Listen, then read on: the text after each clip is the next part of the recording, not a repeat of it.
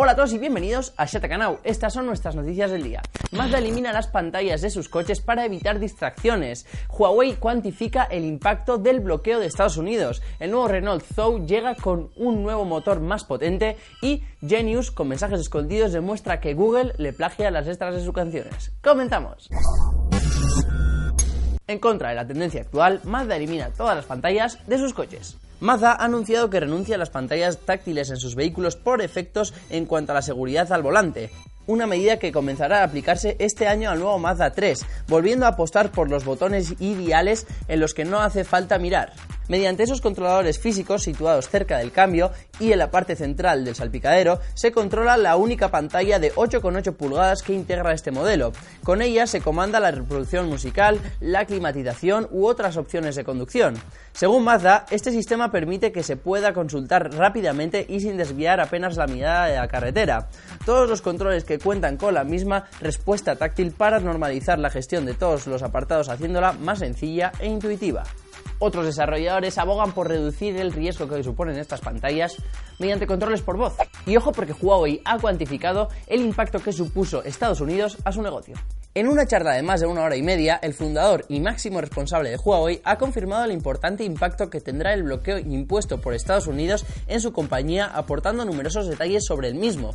El ejecutivo ha explicado que en los próximos dos años se reducirán sus ingresos alrededor de 30.000 millones de dólares, en comparación con las previsiones. Además, los ingresos por ventas de Huawei este año y el próximo serán de alrededor de 100.000 millones de dólares. Igualmente, desde la compañía china han confirmado un dato difundido en las últimas semanas sobre la afección de ventas de los smartphones de la marca y según han comunicado esperan una caída de nada menos que el 40% de las ventas de terminales este año.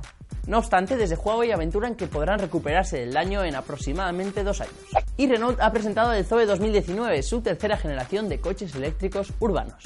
La tercera generación del exitoso coche urbano 100% eléctrico de Renault, el Zoe 2019, estrena diseño, un motor más potente y promete interesantes cifras. Podrá llegar hasta los 390 km de autonomía WLTP y alcanzar una velocidad punta de 140 km hora. El vehículo introduce cambios en su apariencia, sobre todo en el interior, completamente nuevo, así como ayudas en la conducción y seguridad, una nueva interfaz para la consola multimedia y otros detalles como la compatibilidad con carga de corriente continua. Otra de las novedades más destacadas de este Renault Zoe 2019 debuta con un cuadro de instrumentos de 10 pulgadas completamente digital. En él podrán verse todas las ayudas, así como la relacionada con la autonomía o el denominado ecómetro, que señalará si la conducción es amigable con el medio ambiente. Según Renault, uno de cada cinco coches eléctricos vendidos en Europa el año pasado era un Zoe. Genius acusa a Google de copiar las letras de sus canciones y para eso usa un método bastante ingenioso.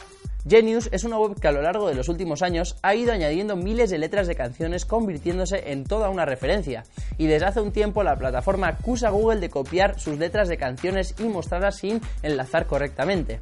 No está demostrado todavía que los de Mountain View verdaderamente lo hayan hecho, pero desde Genius han empleado un ingenioso método para evidenciarlo, ocultar mensajes en sus letras, un sistema que emplea simples comillas para esconder un código Morse. Según han explicado al The Wall Street Journal, han encontrado más de 100 ejemplos de canciones de Google con los mensajes que ellos habían ocultado en comillas y Google por su parte ha negado el uso indebido de las letras, ha explicado que el copyright es muy serio para ellos y que investigarán lo que haya podido suceder. Y eso es todo por hoy, setaqueros, pero nos vemos mañana con mucha más información. Agur.